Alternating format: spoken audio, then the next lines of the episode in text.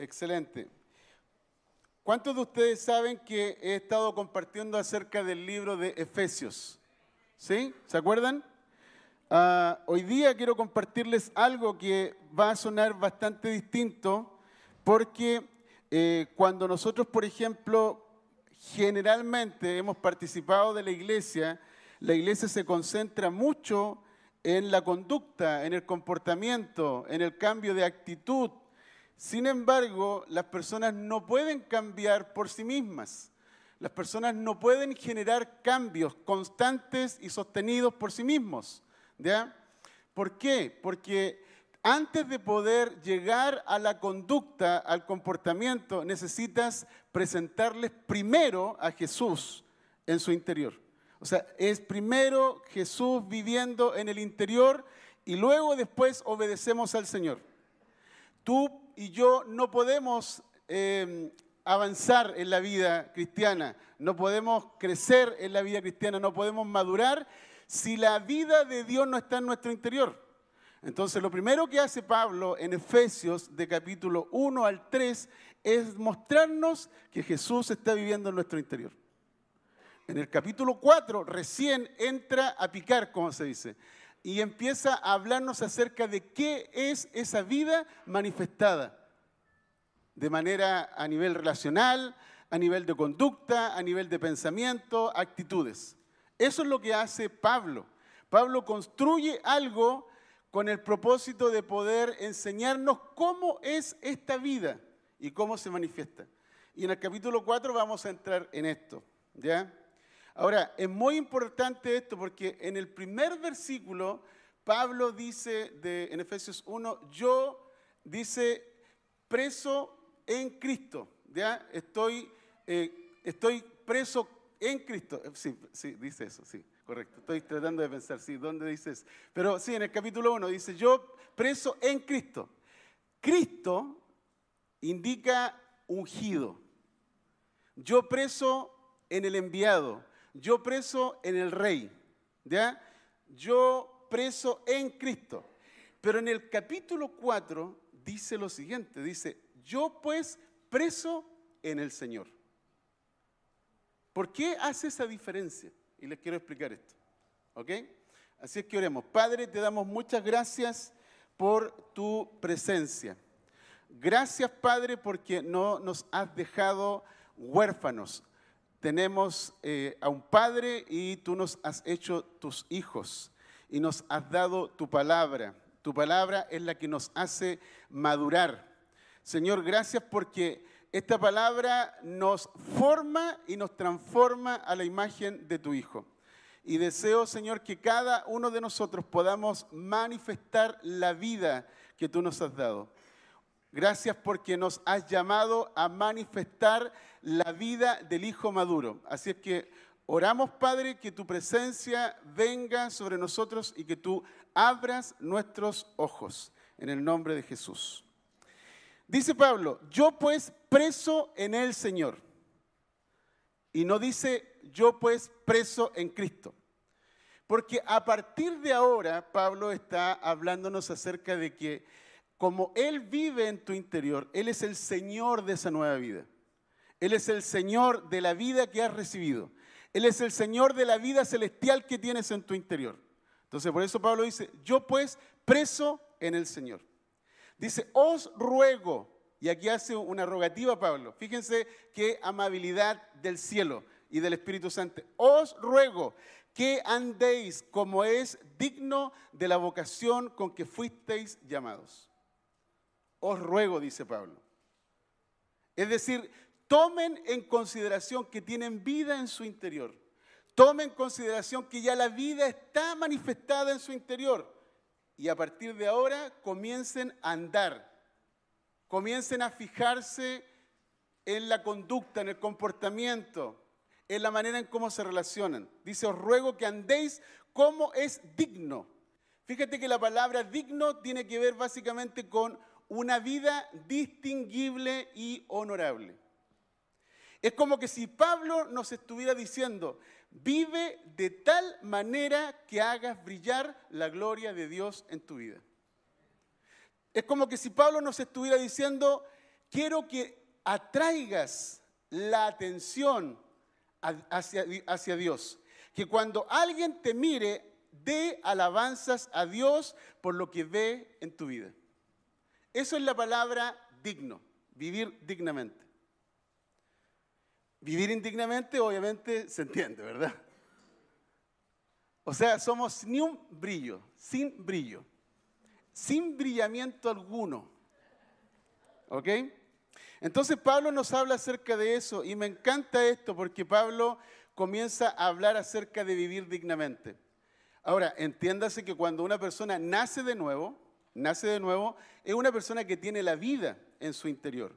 Pero como recién nacido eres un bebé, un lactante, y probablemente necesitas cuidados. Necesitas cuidado a través del proceso de discipulado, de acompañamiento, de consejería, de personas que puedan de alguna forma ayudarte a crecer. Y eso involucra que, por ejemplo, a veces vas a oler mal. Es decir, como bebé vas a oler mal. ¿Por qué? Porque te vas a hacer en tus pañales. Vas a, vas a oler mal porque vas a vomitar y la leche vomitada huele mal. Entonces eso es cuando tú eres niño. Por lo tanto, Pablo está hablando desde el potencial de la vida que está en tu interior. Entonces tú naces de nuevo, naces como hijo bebé, ¿ok? Ya voy a explicar un poquito acerca de eso.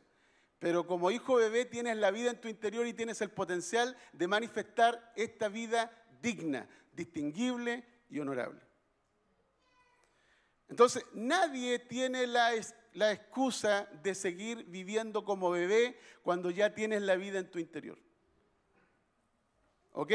Así es que si alguien huele mal, ¿ok? Tienes que decirle, cámbiate de pañales. Entonces, Pablo dice que todos hemos sido llamados con una vocación. ¿Por qué razón es que debemos vivir dignamente? Es porque tú tienes un llamado. Y ese llamado involucra una vocación. Y una vocación tiene que ver con una misión en la vida. Y para poder cumplir tu misión necesitas vivir dignamente para representar bien el mensaje las palabras y la vida de Jesús. Y eso involucra que tú tienes que crecer, ensancharte, estirarte en tu interior para que puedas cumplir tu asignación. Entonces Pablo entra a picar y comienza a decir, quiero que puedas vivir con toda humildad y mansedumbre, soportando con paciencia, soportándose con paciencia los unos a los otros en amor Fíjate que utiliza dos palabras aquí y habla acerca de humildad y mansedumbre. Cuando nosotros pensamos en estas dos palabras, ya es un problema, porque ¿cuántos saben que un recién nacido, es decir, alguien que venía del mundo, que estaba gobernado por el diablo, que vivía en el viejo Adán, es nacido de nuevo, es un nuevo bebé, pero viene con mañas? Por ejemplo, Pablo habla acerca de humildad y mansedumbre. Y quiero decirte lo siguiente, muchos de nosotros hemos llegado a Cristo y Cristo se ha revelado en nuestro interior, tenemos vida en nuestro interior, pero estamos batallando con el orgullo, con el engreimiento, con la soberbia. Entonces, muchos de nosotros nos cuesta lidiar con eso. Y muchos de nosotros pensamos que tenemos un corazón duro. ¿Cuántos de ustedes se sienten identificados con lo que digo? Algunos se dicen a sí mismos, yo tengo un corazón duro. Y fíjate que esto básicamente tiene que ver, no que tengas un corazón duro, porque cuando tú te tocas tu corazón, tu corazón es blando. Si tuvieras la posibilidad de tocar tu cerebro, tu cerebro también es blandito. ¿ya? Pero cuando uno usa esa palabra, tengo un corazón duro, estás haciendo una definición. Diga conmigo, definición pero no es tu realidad. ¿Por qué? Porque las experiencias de la vida te llevan hacer interpretaciones. Y cuando tú haces malas interpretaciones, tienes malas definiciones. Entonces las experiencias de la vida, por ejemplo, todos nosotros vamos a tener experiencias que son difíciles. Experiencias donde tú has atravesado una traición, has atravesado rechazo, abandono, injusticia, humillación. Y estas experiencias hacen que las personas interpreten su vida en base a esas experiencias. Y en base a esas experiencias haces definiciones. Soy duro, tengo un corazón duro. ¿Cuántos captan lo que estoy diciendo? Entonces, ¿qué es lo que sucede? Tú vienes a Cristo y Pablo te lanza esto y te dice, quiero que vivas con humildad. Y dice, ¡guau! ¿Qué me estás diciendo? Eso está difícil. Nosotros venimos, por ejemplo, a, a, la vida nueva en Cristo. Y en esta vida nueva dice que hemos pasado de muerte a vida cuando comenzamos a amar. Mira qué interesante esto. Pasamos de muerte a vida cuando comenzamos a amar. Es decir, cuando estamos en muerte, nosotros no amamos. Nosotros estamos resentidos, tenemos odio, tenemos amargura, tenemos deseos de venganza, tenemos ira. ¿Cuántos de ustedes vienen así? Yo te quiero decir que dentro de mi familia, nosotros somos una familia de ocho hermanos y nosotros resolvíamos las cosas a grito pelado, a cable pelado, cortocircuitos todo el tiempo. Y cuando yo me casé, inicié una nueva vida y yo traje parte de esa historia familiar a mi nueva relación, a mi nueva vida. Lo mismo pasa con tu vida pasada. Tu vida pasada vienes a Cristo y parte de eso lo traes a esa nueva vida en Cristo. Pero no tiene nada de nuevo eso, eso es viejo. Eso tiene que quedar atrás, tiene que ser extirpado, sacado de tu vida.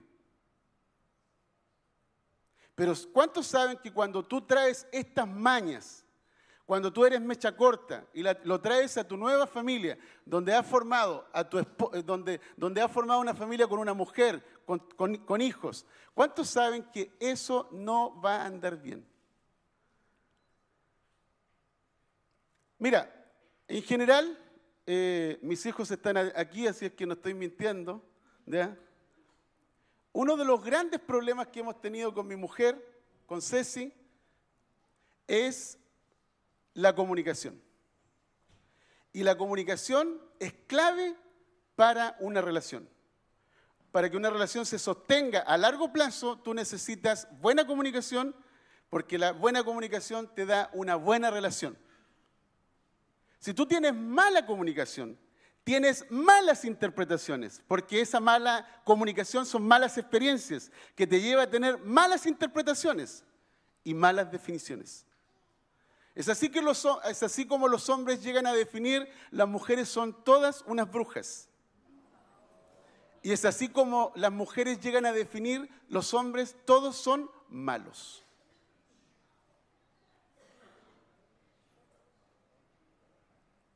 ¿Por qué has llegado a esas definiciones? Por experiencias de la vida. Y Pablo te dice que debes vivir con humildad. Entonces, cuando una persona vive con orgullo, con engreimiento, con soberbia, es como que si estuviera sentado en un pedestal y está usando el rol de juez. ¿Cuántos han visto a un juez, verdad? En los tribunales están en altura, están sentados en autoridad para dictaminar. Pues bien, eso es lo que hace una persona cuando está parada o sentada en el orgullo. Una persona que vive en humildad se baja de su asiento, se baja del pedestal, se baja de la altura y camina hacia la persona y comienza a ver a la persona que está frente a ti como un coigual, como una persona que es semejante a ti, una persona que es un ser humano, una persona imperfecta, una persona que va a fallar como yo fallo, una persona que ofende como yo ofendo, una persona que hiere como yo hiero. Pero la mayoría de las personas que hemos llegado con orgullo a nuestra, a nuestra nueva vida en Cristo, tenemos este hábito de juzgar, de criticar, de condenar, de culpar. Y Pablo nos dice que vivamos esta nueva vida, porque Jesús es el Señor de esta nueva vida, dice que vivamos esta nueva vida con humildad. ¿Y sabes lo que significa humildad? Significa humildad de mente. Es decir, tú has levantado cosas en tu mente, aquí, has levantado cosas en tus pensamientos con respecto a las personas. y necesitas bajar esas cosas porque son expectativas creadas que has tenido en donde has caído en decepciones y estas decepciones han generado malas interpretaciones y malas definiciones. Y necesitas cambiar tu manera de ver a las personas. Y si tú cambias tu manera de ver a la gente, estás aplicando lo que dice Pablo, humildad de mente. ¿A cuántos Dios le está hablando esta mañana? Humildad de mente. La humildad de mente es aquella actitud que te permite disfrutar y estar contento con las personas. La humildad no controla. La humildad no quiere cambiar al otro. ¿Cuántos de ustedes saben controlar y querer cambiar al otro? ¿Cuántos de ustedes les pasa eso? ¿Cuántos quieren cambiar a su suegra?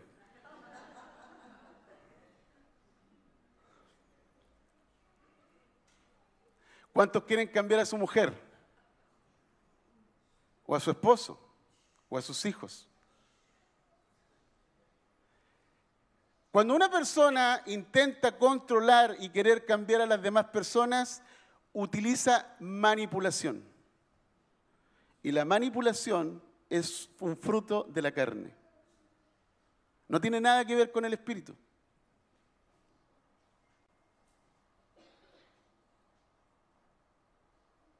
Está bueno esto, ¿cierto? Imagínate, estamos recién en el primer versículo y llevamos 15 minutos. Pablo habla acerca de esto. Quiero que vivan con humildad y luego después agrega otra palabra, mansedumbre.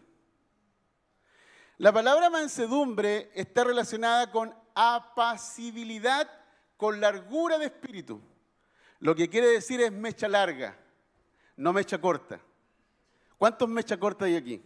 Levanten la mano, díganme amén. Los mecha corta. Los mecha cortas son intolerantes. Los mecha cortas son personas que están indispuestas. Los mecha cortas son personas que están ah, ah, ah, listos para pelear.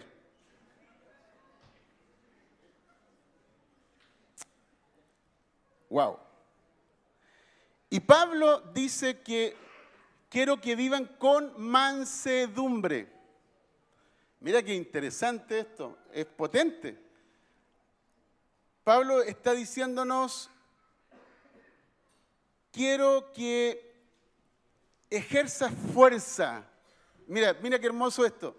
Pablo nos está diciendo, quiero que ejerza fuerza, pero ejércela con delicadeza y evita la dureza innecesaria. Mansedumbre. Dicen que Moisés era el hombre más manso de la tierra.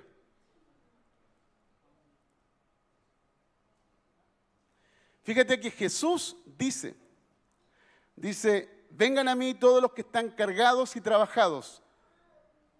Vengan a mí, dice, los que están cargados y trabajados, y yo les daré descanso. Llevad mi yugo sobre vosotros y aprended de mí que soy manso y humilde de corazón y hallaréis descanso para vuestra alma. Entonces, fíjate en esto. Fíjate que Jesús está hablando acerca de personas. Dice, vengan los que están cargados y trabajados. Es decir, una persona que lleva un yugo pesado en, su, en sus hombros. Un yugo pesado son precisamente este tipo de actitudes, como el orgullo y la intolerancia, que te vuelven tóxico, hacen que todo tu entorno se vuelva tóxico. Nadie quiere estar contigo. Nadie te pesca, te ignoran. Entonces Pablo habla acerca de mansedumbre. ¿Por qué Pablo está diciendo eso? Porque la humildad y la mansedumbre permiten que tú puedas tener relaciones sanas. ¿Cuántos quieren relaciones sanas? Pablo dice que para tener relaciones sanas, tú necesitas humildad y mansedumbre. Ahora, hace un tiempo atrás tuve la oportunidad de hacer un curso con una persona que era coaching ejecutivo. Por muchos años se dedicó a entrenar a líderes de empresas, hombres que tenían, no sé, 100, 150 personas a su cargo. Y la mayoría de estos hombres son hombres que se han separado una y otra vez y terminan finalmente conviviendo con una mujer que es capaz de soportarlos. Porque son personas tóxicas. Y ella se dio cuenta, ella se llama Nail, la recomiendo, ella tiene una academia, y ella se dio cuenta que al entrenar a estos hombres en la empresa, estos hombres no cambiaban y no eran capaces de cambiar el entorno de su trabajo, porque el problema de base que ellos tenían era la familia. El problema de base eran las relaciones dentro de la familia. Y ella estaba tratando de ayudarlos para que pudieran tener un ambiente de trabajo, habilidades blandas. Todos, todos los que trabajan en empresas han escuchado acerca de eso. Pero se dio cuenta que estos líderes estos líderes devoraban a la gente en sus empresas. manipuladores, controladores, narcisistas, personas intolerantes, tóxicos. Y esta mujer se dio cuenta de que tenía que hacer un cambio en, la dirección de su vocación y llamado. Y hoy día ella se dedica a entrenar a jefes de familia, no jefes de empresa gana mucho menos dinero que el que recibía antes, pero se dedica a entrenar a hombres y mujeres que quieren ser una contribución para la familia. Entonces, cuando se encuentra con estos líderes, jefes de empresas, que mueven millones de dólares, se encuentra con ellos en una conversación de diálogo familiar, entonces se encuentra con el corazón de ellos. Pero en la empresa ellos guardan reserva se defienden, se ocultan, no muestran su esencia. Pero cuando habla con ellos directamente, por temas familiares, cuando vienen a sus cursos, ella los encuentra literalmente, como se dice, piluchos. ¿Se entiende? Y eso pasa con la gente. La gente se viste de ropajes, de imágenes, de apariencias. Entonces, ¿qué es lo que dice Pablo? Pablo nos dice que cuando tú quieres construir una comunidad, tienes que tomar en consideración humildad y mansedumbre. Porque si está presente el orgullo en una comunidad, en una familia, en una empresa, en un colegio, en el hospital, si está presente el orgullo, olvídate, todo, va a ser un desastre. Todos van a estar iconizándose uno contra el otro peleando uno contra el otro. Entonces Pablo dice que hay que bajar el orgullo. Ahora, presta atención a esto. Dice, antes de la caída, antes que ocurra la caída, es el engreimiento, es el orgullo y la soberbia.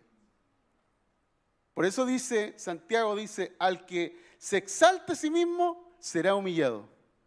Pero el que elige, el que elige humillarse a sí mismo, será exaltado.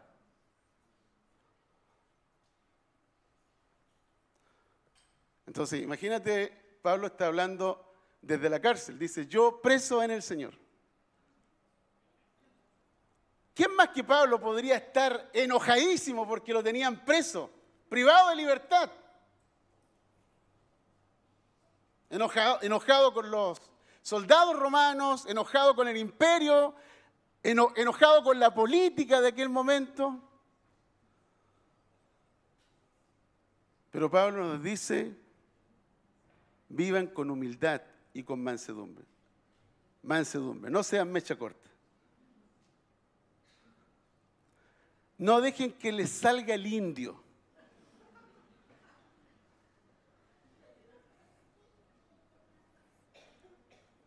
Hermoso esto, ¿no? Ahora, ¿por qué Pablo está diciendo eso? Porque dice Pablo que la vida es dura. Pablo dice, soportense con paciencia los unos a los otros y háganlo en amor. Mira, mira este detalle. Sopórtense con paciencia los unos a los otros y háganlo en amor. ¿Por qué necesitamos soportarnos con paciencia? Porque tu vida, es decir, tu yo, tu vida, tu experiencia, donde tú estás, tus relaciones, tu trabajo, tu negocio, la vida es dura. Entonces tenemos que soportarnos con paciencia. ¿Qué quiere decir eso? Significa que tenemos que acompañarnos en el dolor, acompañarnos en el sufrimiento, acompañarnos en la persecución, acompañarnos en los padecimientos. Eso involucra aprender a sostener, a sostener, soportar el peso que te cae encima. Hay personas que me dicen, pastor, ¿y a usted no le pasa nada? Me pasan muchas cosas. Me pasan tantas cosas como las que te pasan a ti. Vivo tantas decepciones como las que tú vives. Pero ¿te imaginas a un pastor tóxico? Te aseguro que no quedaría nadie, porque agarraría la Biblia y la usaría para... Y hay muchos líderes espirituales tóxicos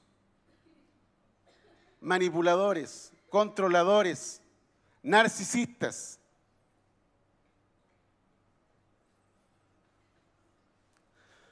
Wow. Imagínate un papá con esas características. Imagínate una mamá con esas características. Todo el mundo anda nervioso, todo el mundo anda a la defensiva, todo el mundo anda en alerta. ¿Te imaginas una iglesia así? Que todos andemos a la defensiva. Oh, qué fome. No me darían ganas de venir. Falté el domingo. Vas entrando por la puerta y te encuentras con el pastor. Y piensas que el pastor te va a decir, ¿por qué faltaste el domingo? Porque estás acostumbrado que te controlen de esa forma. Y si no te preguntan, te sientes ofendido. Ah, el pastor no me vio, no se dio ni cuenta que no vine. No, porque estás acostumbrado a que te controlen.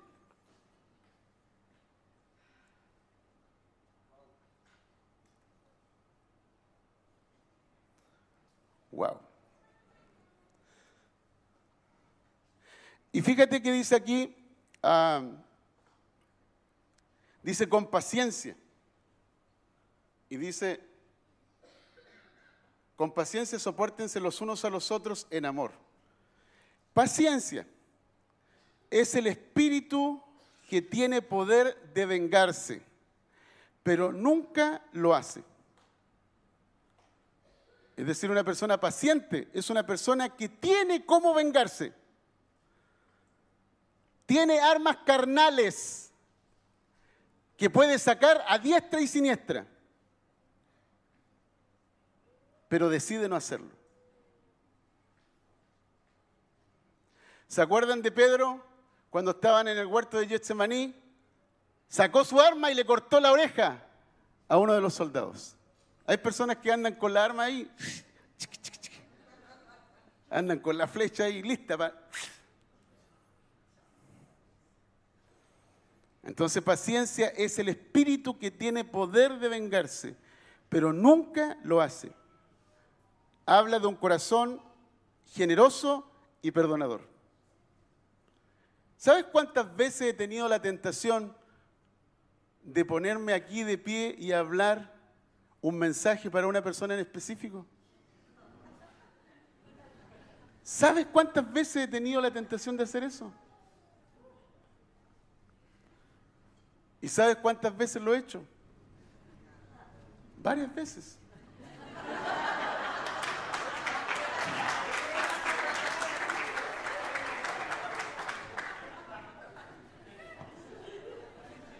Pero después me doy cuenta y digo mismo, ¿qué estás haciendo mismo? ¿Qué estás haciendo apaleando a la gente? ¿Qué estás haciendo hablándole así? Fíjate lo que dice Pablo. Os ruego. Qué ternura, ¿no? No, ustedes tienen que vivir con humildad y mansedumbre, si no se van a ir al infierno. Pablo dice, os ruego que vivan dignamente, hagan que su vida brille, hagan que su vida se haga notar para la gloria de Dios, atraigan la atención de las personas hacia Dios por lo que están viendo en sus vidas, hagan que sus vidas reflejen a Jesús. Entonces Pablo está diciendo, vivan con humildad, característica muy importante para el día de hoy. Estás frente al semáforo, se te cruza una bicicleta, una moto.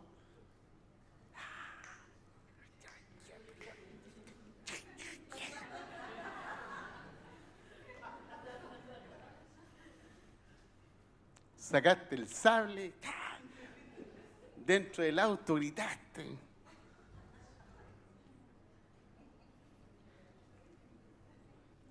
Súper importante humildad y mansedumbre. ¿Qué te pasa, machucado?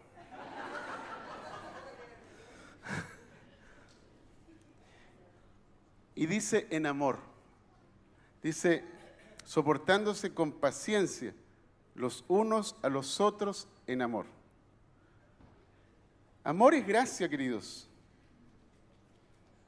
Es gracia. Mira que Pablo está hablando en estos dos versículos para entrarnos y meternos en la vida de la iglesia. Porque primero Pablo habla de las relaciones humanas. Si tus relaciones humanas están en orden, si tus relaciones humanas, es decir, con las personas que tú ves o que te ven, estás en orden, entonces tu relación espiritual va a andar en orden. Por eso dice Juan, dice, no podemos decir que amamos a Dios si estamos en conflicto continuo con las personas? ¿Cómo podemos decir que amamos a Dios si no somos capaces de amar a la persona que, que vemos? Nos atrevemos a decir que amamos al que no vemos, pero odiamos al que vemos. Qué interesante pensamiento, ¿no?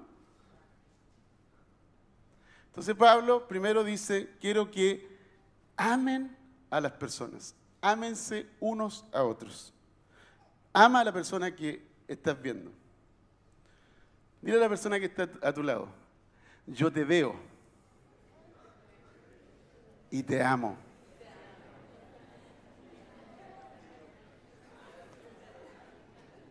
Dile a la persona que está a tu lado, me comprometo a vivir en humildad y en mansedumbre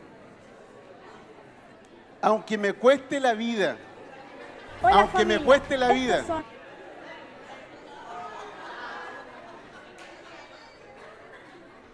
¿Mm? Eso tú no lo vas a poder hacer solo. Nadie puede. Yo no sé si les conté o lo conté en la primera reunión, pero en mi familia somos ocho hermanos. Ah, ¿sí lo conté? Bueno, quería contárselas de nuevo. Ya no se las voy a contar entonces.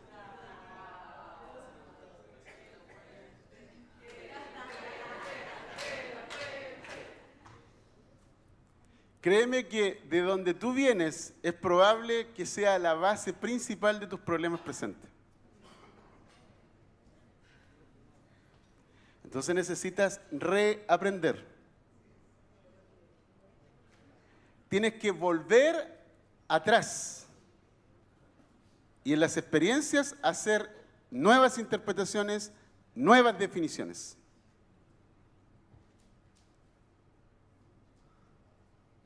Amén. Mira, dice, solícitos en guardar la unidad del Espíritu. Perfecto, vamos bien. Solícitos en guardar la unidad del Espíritu, dice, en el vínculo de la paz. Mira qué hermoso esto. ¿Habrá paz si hay orgullo? ¿Habrá paz si no hay mansedumbre? No hay paz. Porque el orgullo nos hace pelearnos unos con otros. Y la mansedumbre es esa persona intolerante, dispuesta a pelear. No hay paz. Pero recién aquí Pablo empieza a entrar y dice, solícitos en guardar la unidad del Espíritu en el vínculo de la paz. Es decir, cuando tú tienes relaciones sanas con las personas que ves, empiezas a ver al cuerpo de Cristo. Empiezas a ver lo que no se ve. Empiezas a ver a Dios en el cuerpo de Cristo. Entonces comienzas a darte cuenta que has sido incluido, estabas destituido y has sido incluido en una nueva familia, en una nueva humanidad. Que, que, es una familia que se mueve de otra forma, tiene otros estándares, tiene otra dinámica, otro sistema, otro lenguaje, otro pensamiento, otros valores. Entonces dice Pablo, solícitos en guardar la unidad del espíritu en el vínculo de la paz. Entonces empieza a explicar, un cuerpo, diga conmigo, un cuerpo, un espíritu, como fuisteis también llamados en una misma esperanza de vuestra vocación. Un Señor, una fe, un bautismo, un Dios y Padre de todos, el cual es sobre todos, por todos y en todos. Necesito que me ayuden cinco voluntarios. ¿Cinco personas acá? ¿En esta línea? Eso, excelente. Ok, me voy a colocar aquí al medio, al medio, cinco personas. ¿Ok? Estamos bien, ¿cierto? ¿Más atrás o más acá? Más acá. Ahí, para todo el mundo que nos está viendo. Ok. Mira, los cinco que estamos acá somos un solo cuerpo. ¿Ok? Un solo cuerpo. Yo voy a hacer un movimiento y se supone que si somos uno, entonces todos hacemos el movimiento. ¿Estamos claros? Un solo cuerpo. Un solo cuerpo. ¿Ok? Dice que somos un espíritu. Un cuerpo, un espíritu. Estamos unidos, estamos entrelazados, estrechamente unidos. Nadie pasa por en medio de nosotros. Nadie. Porque somos, estamos unidos en un espíritu. ¿Ok? También dice que una sola fe. Jesús dijo, yo soy el camino, yo soy la verdad y soy la vida. Solo una sola fe. Yo no tengo fe en los ovnis, no tengo fe en la política, no tengo fe en la economía, ¿ok? Tengo solo fe en Jesús. Entonces estamos unidos en eso, una sola fe.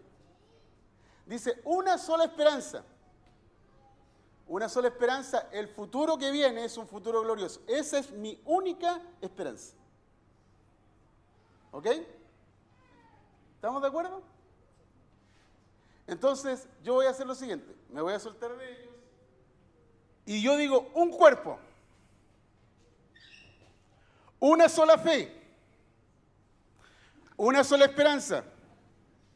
¿Se, fijan que están repitiendo lo mismo que yo? ¿Ok? Un solo Dios. Este cuerpo está estrechamente unido. Es solo un cuerpo. Ahora imagínate, imagínate. imagínate. Aquí tenemos más de 150 personas, ¿ya? Los soldados romanos, los soldados romanos, cuando iban al campo de batalla, ellos iban con su escudo y su espada, ¿ok? Entonces ellos caminaban de esta forma, estrechos, estrechos, más estrechos, ¿ok? ellos, por ejemplo, iban al campo de batalla con su escudo, empujaban. ¿Ok? Entonces yo avanzo con el escudo, mano izquierda, mano izquierda. Escudo, mano izquierda, ¿ok? No, no me hagan volver tóxico, por favor. ¿Ok? Mano izquierda, escudo. Con el escudo tú avanzas. Tu escudo es tu defensa. Tu escudo te protege. Tu escudo es lo que hace que los dardos del maligno sean apagados. Entonces, cuando vienen los dardos del maligno, ¿se acuerdan los 300? Uh, escudo arriba. Vienen las lanzas, escudo abajo. ¿Captan? Es un cuerpo que se mueve y es un cuerpo que funciona y es un cuerpo que vence. Entonces, cuando tú estás frente a tus enemigos, tú avanzas con el, digamos, con el batallón, avanzas y ¿qué es lo que haces? Usas el escudo y la espada. Entonces así atraviesas a tu enemigo. Avanzas y atraviesas. ¿A quiénes? A tus, ¿A quiénes? tus enemigos espirituales. a tus enemigos espirituales. Pero está funcionando como un solo cuerpo. Pablo nos está dando un anticipo. Nos está diciendo en Efesios 4, quiero que se preparen para lo que viene. Porque en Efesios 4 dice que tenemos que estar vestidos de toda la armadura de Dios. Y dice, quiero que estén vestidos de toda la armadura de Dios. Estar vestido de toda la armadura es estar vestidos de Cristo. Y estar vestido de Cristo significa movernos en un solo cuerpo. Entonces, préstame tu brazo, por favor.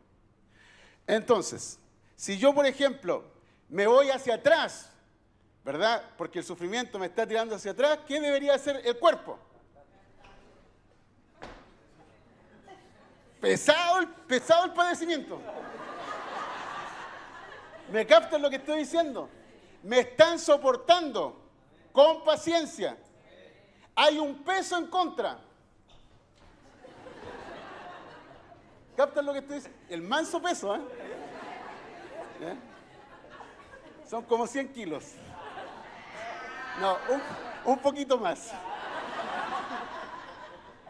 Ok, préstenme atención. Dice, soportándose con paciencia los unos a los otros en amor. ¿Ok? Entonces yo, como soldado, estoy viviendo un momento bajo. ¿Y qué hace el cuerpo? Me levanta. Con paciencia y con harta fuerza. Dice, en humildad y en mansedumbre. Es decir, no nos conviene estar peleados. No nos conviene estar enojados. Porque si el enemigo viene y me quiere atacar por la espalda, mi compañero me va a salvar la vida. No nos conviene ser intolerantes o enojarnos fácilmente, porque mi compañero me va a dejar solo en el campo de batalla. ¿Me captas lo que estoy diciendo? Por eso dice humildad y mansedumbre. Con paciencia. Necesitamos movernos como un solo cuerpo. Entonces, por ejemplo, yo hago un llamado de evangelismo. ¿Ok? Y somos 280 personas. Y van 10 personas. ¿Nos estamos moviendo como un cuerpo? Tenemos una gran conferencia que es nuestra conferencia número 33, celebración de año. Necesitamos estar todos juntos en eso. Movernos en un solo cuerpo, en un espíritu, en una fe. Eso es lo que hace el cuerpo. Entonces, si yo me quiero desalinear, ¿qué hace el cuerpo? Lo que es bueno para el cuerpo es bueno para mí. Porque desalineado, si yo voy al campo de batalla, me van a degollar. ¿Cuántos captan lo que estoy diciendo? Por eso dice, soportense unos a otros en amor solícitos, dice, en guardar la unidad. y utiliza la palabra en guardar la unidad, lo que quiere decir protegerla, cuidarla. La unidad no la creamos nosotros como seres humanos. La unidad la creó el Padre al enviar a Jesús, al darnos esta posibilidad de ser parte de su cuerpo. Estamos unidos a la cabeza que es Cristo. Él es el que falé, Él es la cabeza. Y como cuerpo estamos estrechamente unidos. ¿Para qué? Para hacerle frente al enemigo. Y Pablo, gracias, vamos a darle un fuerte aplauso. Pablo nos está dando un anticipo. Nos habla de las relaciones humanas y luego nos introduce a lo que tiene que ver con la vida del cuerpo. Dice, solícitos en guardar la unidad del espíritu en el vínculo de la paz. ¿Cuántos saben ustedes que cuando uno tiene resentimiento, rabia, enojo, ira, eh, deseo de venganza, francamente uno no puede estar en paz? No puedes tener resentimiento y paz. O tienes lo uno o tienes lo otro.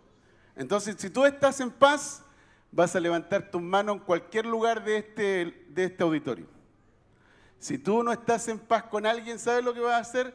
Te vas a colocar a la espalda de la persona con la cual tienes un problema. Porque quieres adorar tranquilo, en libertad.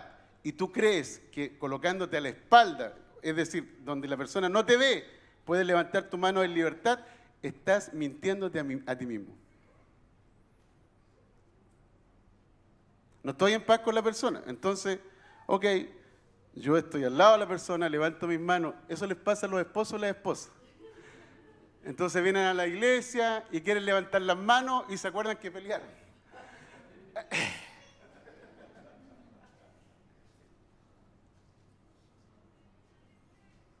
¿Se capta lo que estoy diciendo? Entonces necesitamos guardar la unidad porque la unidad nos permite movernos como un cuerpo, nos permite movernos en un espíritu, nos permite movernos en una fe, nos permite movernos en una esperanza. Y bajo el mismo Dios, en un bautismo,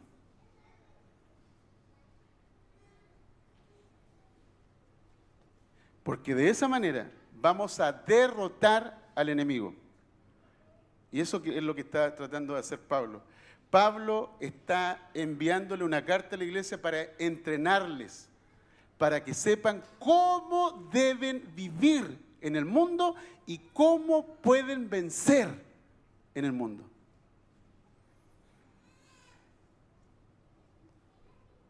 Amén. A ver si me queda algo más. Yo creo que estoy listo ya, ¿no?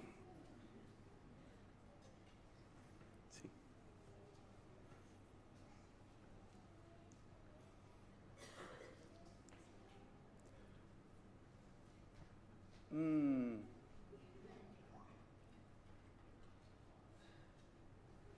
Probablemente no vienes de un hogar donde tú experimentaste unidad. Probablemente viene, no vienes de un hogar donde hubo paz. Probablemente no experimentaste amor. Pero en esta nueva vida que tienes, puedes hacerlo, puedes vivirlo y puedes darte la oportunidad de reaprender. Eso es lo que hace la vida cristiana. La vida cristiana no es un conjunto de reglas, de normas, de moral.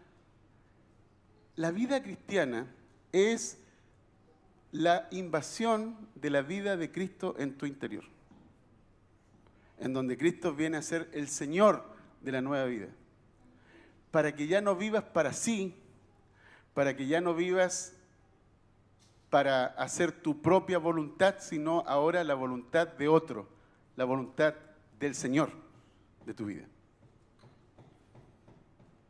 Amén.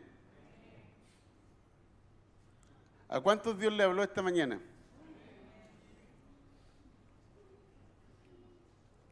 Quiero invitarte que te puedas poner de pie.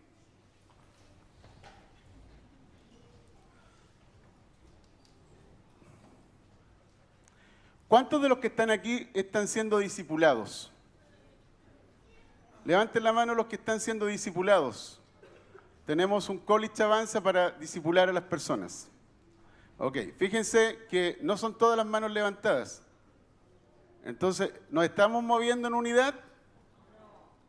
Ok, ¿cuántos de, ¿cuántos de ustedes participan en grupos de conexión? Grupos not jóvenes, jóvenes, matrimonio, niños, refugio. ¿Se fijan que todavía faltan manos levantadas? Es porque necesitas entender, discernir el cuerpo y moverte en unidad. Si te mueves solo, el resultado es que vas a batallar solo. Y cuando una persona batalla solo, lo más probable es que va a ser vencido. Pero si tú te mueves como un solo cuerpo, todos juntos vamos a cuidar tu espalda. Y tú vas a cuidar la nuestra. Tenemos que ser como los espartanos, que peleaban espalda a espalda en contra de sus enemigos. Yo era el frente de la espalda de mi compañero. Y mi compañero protege mi espalda porque él está haciendo frente al enemigo. Esa es la manera en que debemos vivir la vida cristiana en el mundo, en el que, en el, mundo que nos tocó ahora. Hay niños, hay jóvenes, hay matrimonios que están siendo seducidos por el engaño y por el error. Espíritus demoníacos que están entrando a través de las pantallas y que están llevando a la gente cautiva a sus propios deseos. Y necesitamos derrotar a esos enemigos. Y necesitas entender que estos deseos malos, estos deseos malvados, perversos, son deseos de la carne, del viejo hombre, de la vieja mujer, que necesitas sacar de tu vida. Expropiarlos. Son como personas que están viviendo en tu casa y no te han pagado el alquiler. ¿Qué harías con una persona que no te paga el alquiler? Le metes juicio, lo sacas de la casa, lo confrontas. Necesitas confrontar a los enemigos de tu alma. Si no lo haces, los enemigos se van a tomar toda tu casa. ¿Cuántos cachan lo que estoy diciendo? La palabra, esa palabra es una palabra en griego que significa cuántos disciernen. Quiero invitarte que puedas pasar aquí adelante. Vamos a estar orando por ti. Si estás padeciendo persecución, si estás pasando un tiempo difícil donde estás luchando solo y necesitas que te soportemos, que te acompañemos, que te ayudemos, quiero que puedas pasar acá, por favor. Vamos a orar por ti.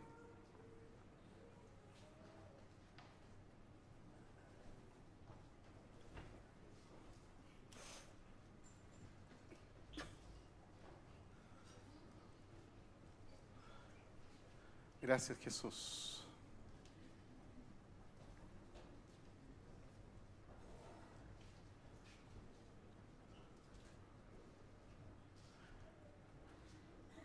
Cada uno de los que están acá necesitan un compañero, un compañero de batalla, alguien que interceda, alguien que ore, alguien que te ministre, alguien que te dé un regalo de Dios el día de hoy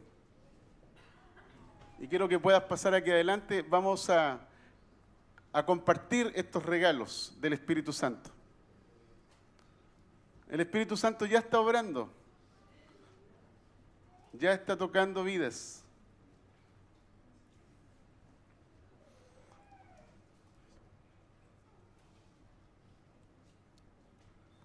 Gracias Jesús.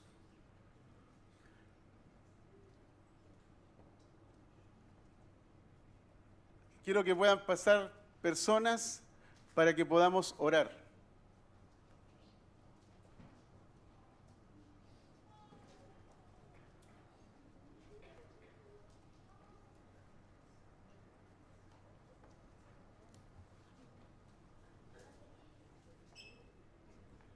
Gracias Señor. Gracias Jesús. Gracias te damos Espíritu Santo porque tú estás aquí y cuando tú estás presente hay libertad. Tú traes libertad quitando velos. Tú quitas velos, velos que han ocultado nuestros ojos de la gloria de Jesús. Así que todo velo que tiene cegado los ojos del entendimiento de las personas cae ahora. Declaro el poder de la luz de Jesús sobre cada una de las personas que están acá. Cierra tus ojos donde estás y quiero que puedas conectarte en tu espíritu con lo que Dios está haciendo ahora. Necesitas conectarte con el Espíritu Santo y a veces a mí me resulta muy fácil o más fácil al cerrar mis ojos conectarme con lo que el Espíritu Santo quiere hacer.